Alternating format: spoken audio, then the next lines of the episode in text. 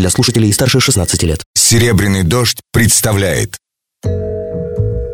Ежедневно, по будням, в 21.15 по Москве. Специальный проект Николая Сванидзе «Тема дня за 60 секунд». Здравствуйте, это Николай Сванидзе. Искал я в грустной траурной атмосфере после шествия, посвященного памяти Бориса Немцова – и накануне прощания с Борисом Немцовым что-нибудь позитивное. И вот нашел.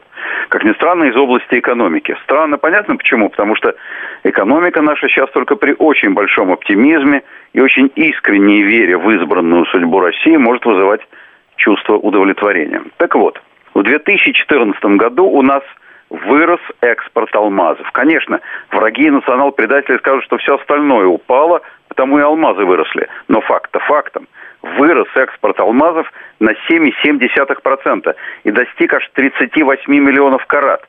А средняя цена реализации увеличилась на 17,5% и достигла 97,5 долларов за карат. Основные страны-импортеры наших алмазов – Бельгия, Индия, Эмираты, Китай и Израиль. Тамошние красавицы щеголяют в российских бриллиантах и очень этому рады. Но, в общем, господа нытики и мямлики, где-то вот так – с вами был Николай Сванидзе. Всего доброго. Тема дня за 60 секунд. Специальный проект Николая Сванидзе на «Серебряном дожде».